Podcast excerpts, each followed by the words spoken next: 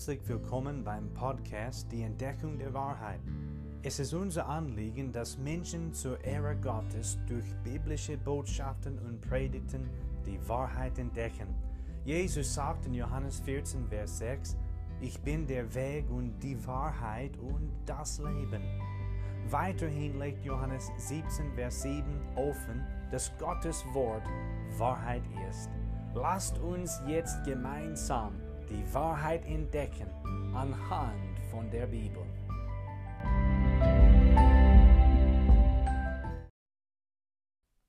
Wir schlagen heute Philipperbrief Kapitel 3 noch einmal auf. Herzlich willkommen zu der heutigen Predigt. Vielen Dank auch, dass du dir die Zeit nimmst, dabei zu sein. Das Wort Gottes ist so sehr wichtig. Es ist buchstäblich lebensverändernd. Also Philipperbrief Kapitel 3, das Thema bleibt Jesus erleben. Den Herrn Jesus Christus erleben. Ich habe gesagt, damit meine ich, und ich wiederhole das heute, damit meine ich eine echte, mächtige, praktische, tägliche Gemeinschaft mit dem Herrn Jesus Christus. Das ist es, Jesus zu erleben erleben. Und wer Jesus Christus, den Herrn, kennt, der erlebt ihn auch. Und das haben wir letztes Mal betrachtet. Wir haben anhand vom Wort Gottes gesehen, Jesus Christus erleben bezieht die Erkenntnis Jesu Christi ein. Und das haben wir aus Philipperbrief Vers 7 und Vers Nummer 8 ersehen. Und ich lese nun den Bibeltext vor, nämlich Philipper 3, Verse 7 bis 11. Paulus schreibt, aber was mir Gewinn war, das habe ich um des Christus willen für Schaden geachtet. Ja wahrlich, ich achte alles für Schaden gegenüber der alles übertreffenden Erkenntnis Christi Jesu, meines Herrn, um dessen Willen ich alles eingebüßt habe. Und ich achte es für Dreck, damit ich Christus gewinne und in ihm erfunden werde, indem ich nicht meine eigene Gerechtigkeit habe, die aus dem Gesetz kommt, sondern die durch den Glauben an Christus, die Gerechtigkeit aus Gott aufgrund des Glaubens, um ihn zu erkennen und die Kraft seiner Auferstehung und die Gemeinschaft seiner Leiden, indem ich seinem Tod gleichförmig werde, damit ich zur Auferstehung aus den Toten gelange. Christus Jesus erleben bezieht die Erkenntnis Christi Jesu ein, da der Gläubige Jesus den Herrn erkannt hat, kann der Gläubige ihn erleben. Das ist wirklich eine Zusammenfassung von dem ersten, den wir betrachtet haben. Und heute, also gerade, kommen wir zu dem zweiten Hauptgedanken hier in diesem Bibeltext. Zweitens ersehen wir aus dem Text die Gerechtigkeit Christi Jesu. Vers Nummer 9 spricht davon. Wer an Jesus glaubt, dem wird der Glaube aus Gerechtigkeit angerechnet. Römer 4, Vers Nummer 5 macht das ganz klar. Ich möchte diesen Bibeltext jetzt vorlesen. Also ich lese Römer 4, Verse 4 und 5 jetzt vor.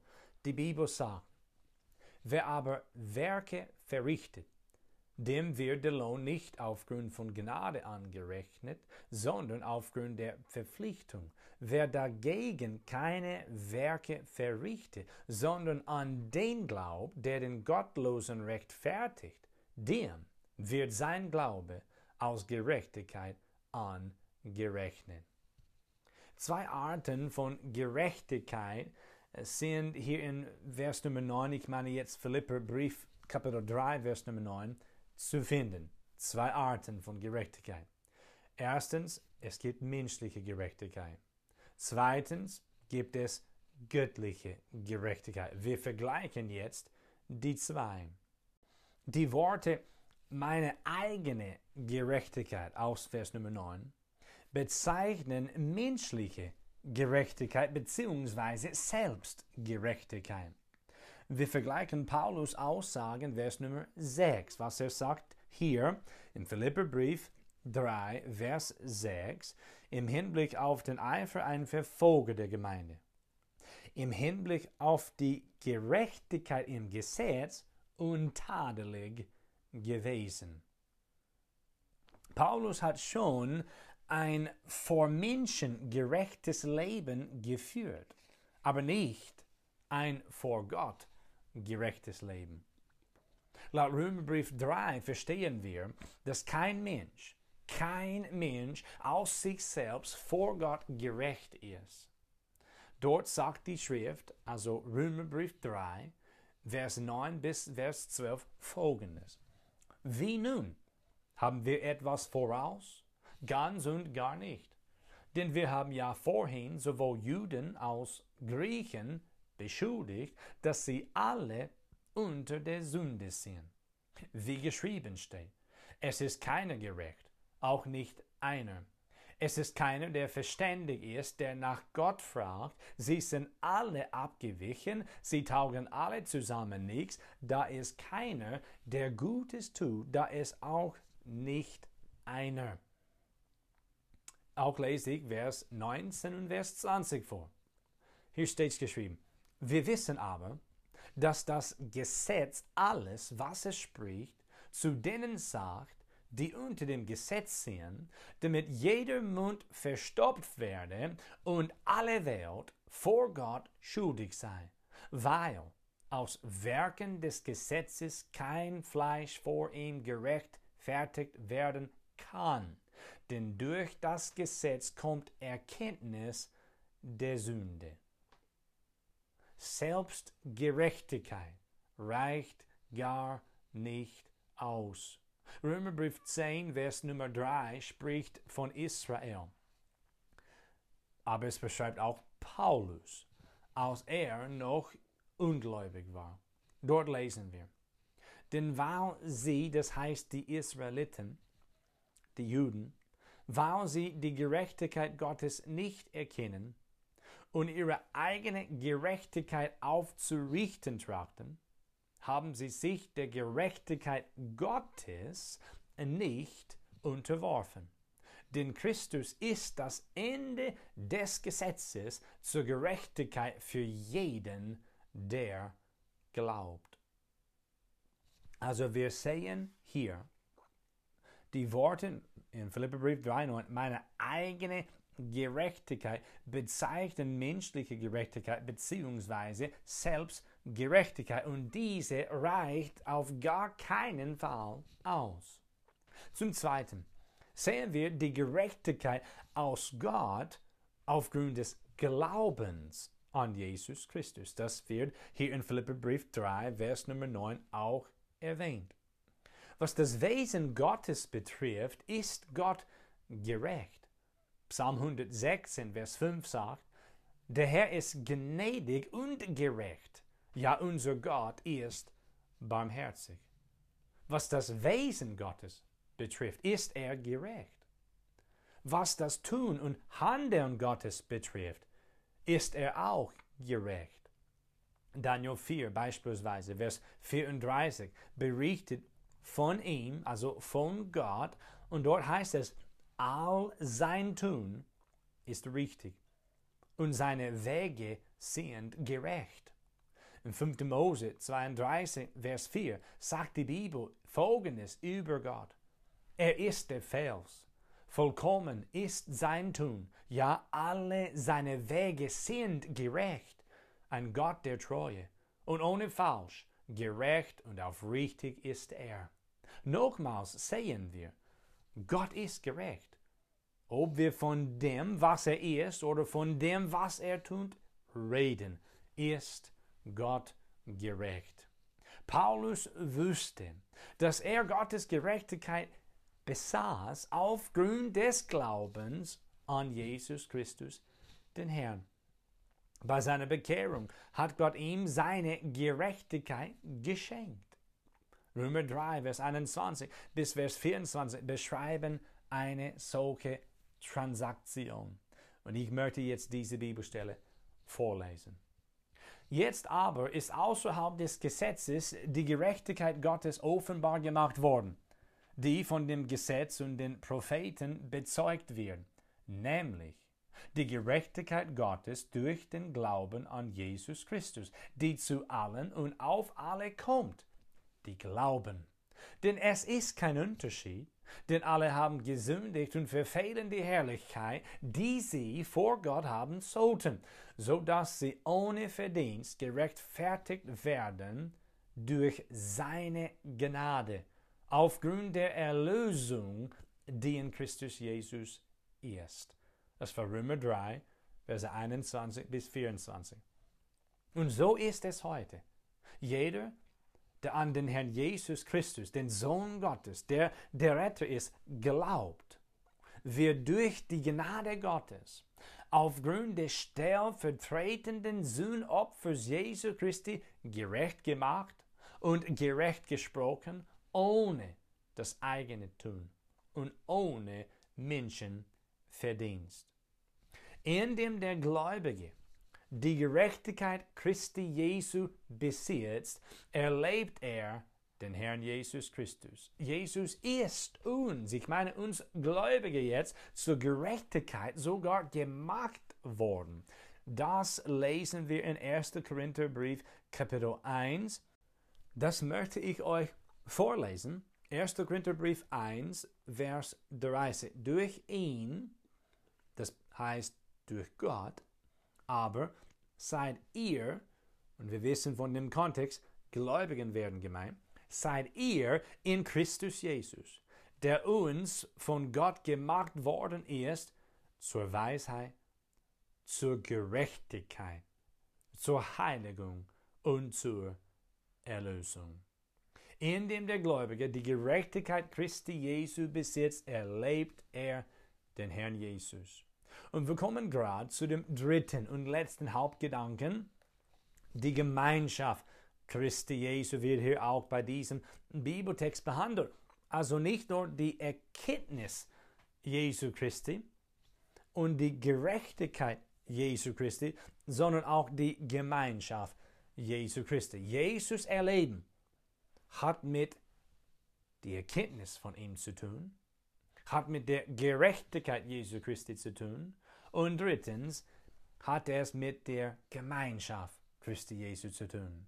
Gemeinschaft mit Jesus Christus ist von unschätzbarem Wert, da Jesus selbst so ist. Vers Nummer 10 spricht von dieser Gemeinschaft, um ihn, das heißt um Jesus zu erkennen und die Kraft seiner Auferstehung und die Gemeinschaft, pass auf, seiner Leiden indem ich seinem Tod gleichförmig werde.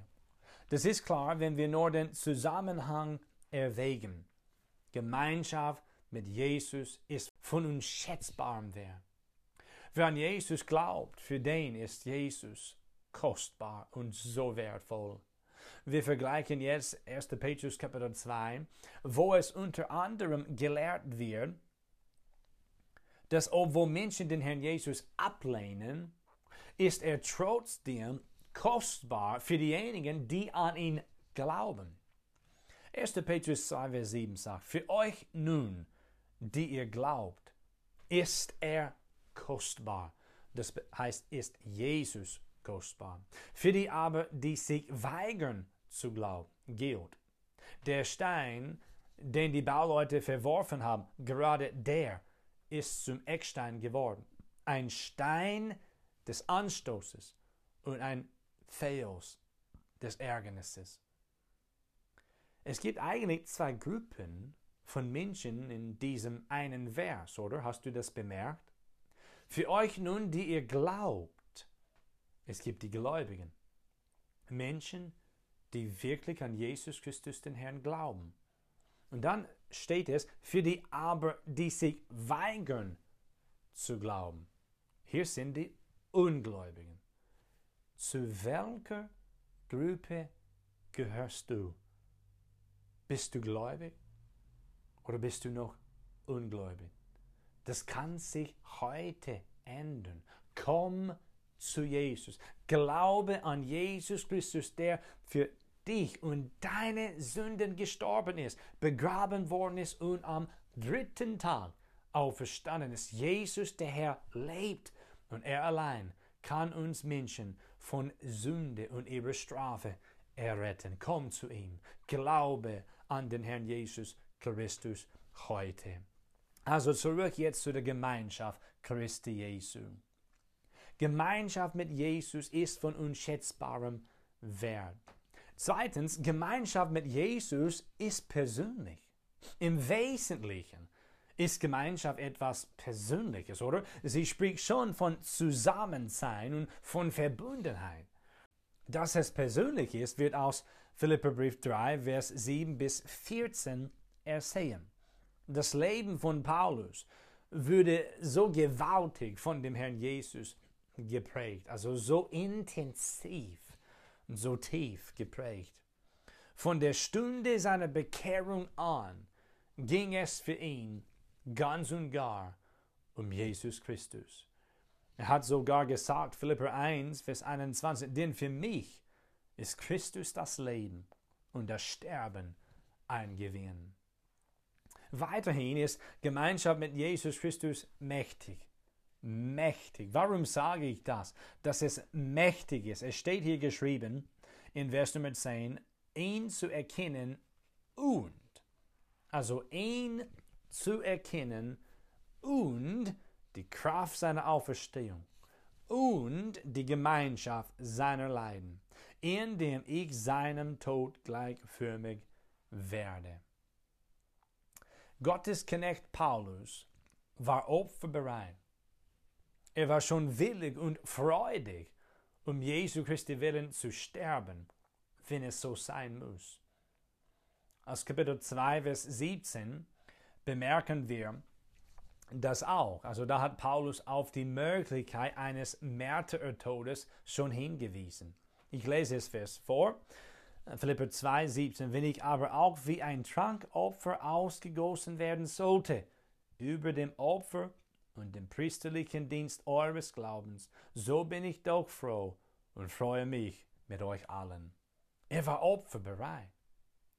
Wir sehen nun nochmals seine Bereitschaft und Willigkeit zum Sterben um Gottes Willen. Er wollte in den Tod um Jesu Willen gehen. Er hat sich einen Tod von gleicher Art des Todes des Herrn Jesus gewünscht. Ich lese noch einmal Vers 10 und Vers 11 vor, um ihn zu erkennen und die Kraft seiner Auferstehung und die Gemeinschaft seiner Leiden, indem ich seinem Tod gleichförmig werde, damit ich zur Auferstehung aus den Toten gelange. Christus war Paulus großes Ziel und allumfassende Zielsetzung im Bewusstsein, dass er eines Tages dem Herrn Jesus in Herrlichkeit gleichgestaltet wird, hat Paulus gelebt. Philipperbrief 3, Verse 20 und 21 zeigen uns dies. Und nach der himmlischen Berufung Gottes in Christus Jesus hat Paulus gejagt. Es steht hier in Philipper 3, Vers Nummer 14. Und jage auf das Ziel zu den Kampfpreis der himmlischen Berufung Gottes in Christus Jesus. Sicher hat Paulus nach der himmlischen Berufung Gottes in Christus Jesus gejagt. Wir vergleichen dabei Römer 8, Vers Nummer 29. Hier geht es um das Ebenbild Christi. Römerbrief Kapitel 8, Vers Nummer 9 und 20. Hier sagt Gottes Wort. Denn die er zuvor ersehen hat, die hat er auch vorherbestimmt, dem Ebenbild seines Sohnes gleichgestaltet zu werden, damit er der Erstgeborene sei unter vielen Brüdern. Wir sehen dabei, das Leben von Paulus war wirklich Christus zentriert und Christus ähnlich. Er wollte so ähnlich wie Christus sein, dass er sogar bereit und willig war zu leiden, zu sterben, begraben zu werden, damit er an der ersten Auferstehung teilnehmen darf. Und siehe, Vers Nummer 10 und Vers Nummer 11 hier in Philipperbrief Kapitel 3. Die habe ich ja schon vorgelesen. Übrigens hatte Paulus keinen Zweifel, gar keinen Zweifel an der Auferstehung. Wäre Jesus damals wiedergekommen, um seine Gemeinde zu entrücken, hätte Paulus entrückt, statt auferstanden zu werden. Nun soll etwas über die Auferstehung erwähnt werden. Laut der Bibel gibt es schon eine Reihenfolge von Auferstehungen. 1. Korinther 15 spricht davon. Wir sehen dort in Vers Nummer 23 und 24 folgende Begriffe. Aus Erstling, danach, danach das Ende. Und diese Begriffe weisen auf die Reihenfolge der Auferstehungen hin. In Bezug auf die Zeit mache ich einfach ein, eine kurze Erwähnung, ohne viel jetzt zu erklären. Christus ist der Erstling. Seine Auferstehung ist die grundsätzliche Auferstehung, die die Auferstehung aller Menschen sicherstellen. Apostelgeschichte 24, Vers 15 berichtet von einer künftigen Auferstehung der Toten, sowohl der Gerechten als auch der Ungerechten. Es gibt den zwei Hauptgruppen, die aus dem Grab auferweckt werden und das zu verschiedenen Zeitpunkten. Johannes 5, Vers 29 spricht von zwei verschiedenen Auferstehungen, von der Auferstehung des Lebens und der Auferstehung des Gerichts. Es gibt diejenigen, die Jesus Christus angehören. Sie sind die Menschen, die Jesus Christus aus ihrem Retter aufgenommen haben.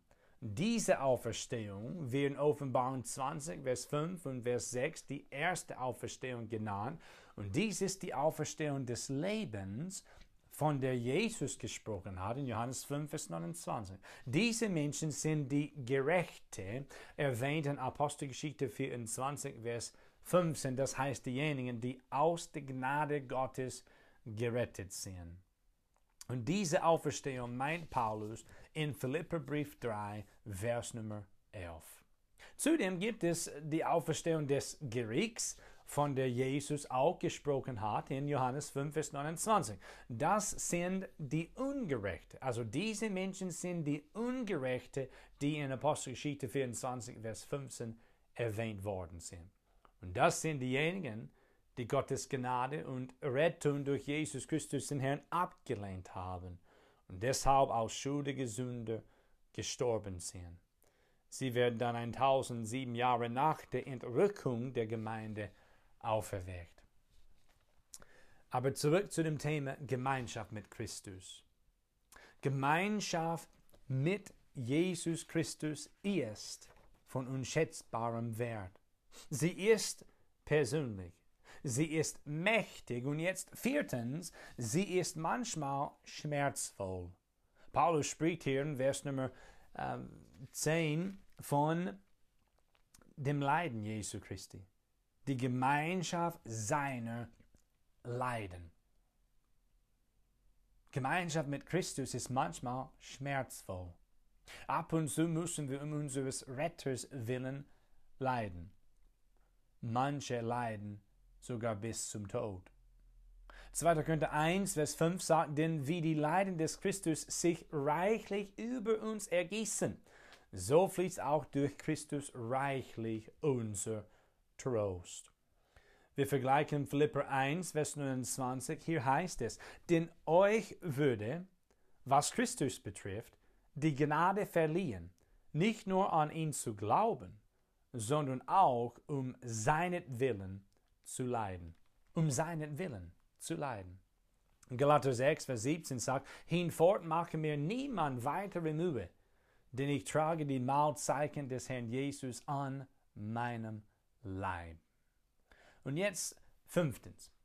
Gemeinschaft mit Christus ist ganz praktisch. Wenn wir dies alles zusammensetzen und darüber nachdenken, stellen wir Folgendes fest. Der Herr Jesus ist es, was wirklich zählt. Wie sehr sollte das Leben des Gläubigen sich um den Herrn Jesus Christus drehen? Wir Gläubigen kennen ihn. sind in ihm und sehnen uns danach, ihn noch mehr zu erkennen. Ein Christus-zentriertes Leben sollten wir führen.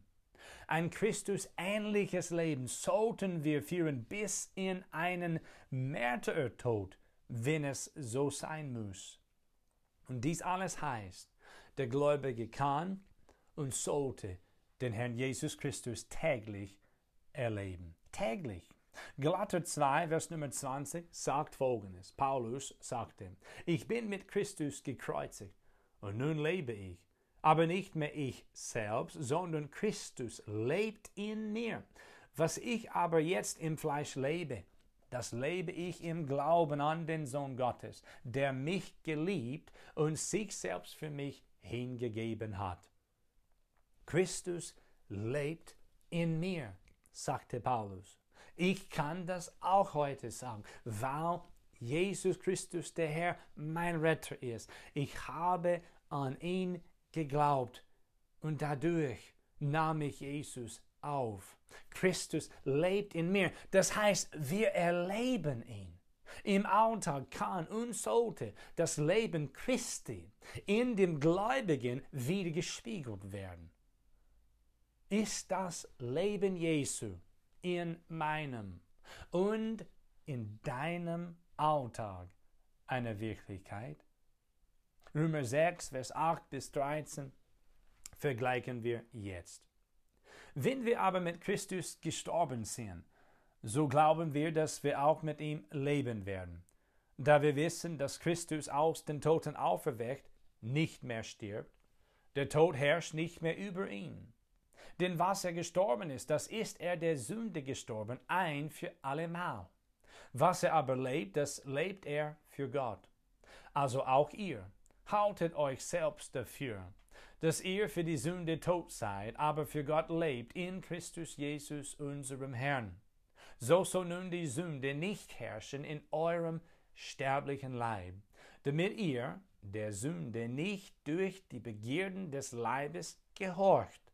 Gebt auch nicht eure Glieder der Sünde hin als Werkzeuge der Ungerechtigkeit, sondern gebt euch selbst Gott hin, als solche, die lebendig geworden sind aus den Toten, und eure Glieder Gott als Werkzeuge der Gerechtigkeit.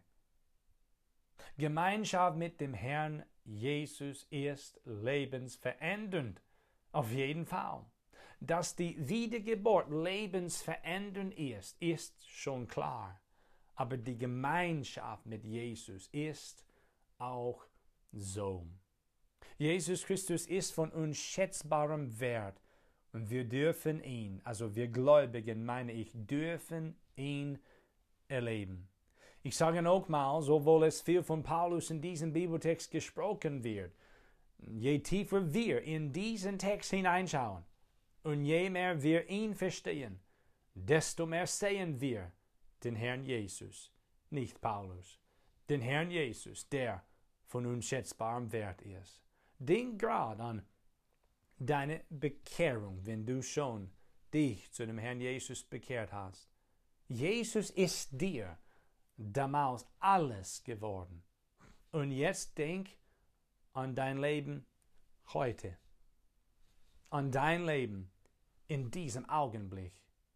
Lebst du noch in diesem Bewusstsein, dass Jesus Christus der Herr dir alles ist? Mögen wir uns auf unseren Herrn Jesus konzentrieren und täglich Gemeinschaft mit ihm pflegen und dann werden wir ihn wirklich im Alltag erleben.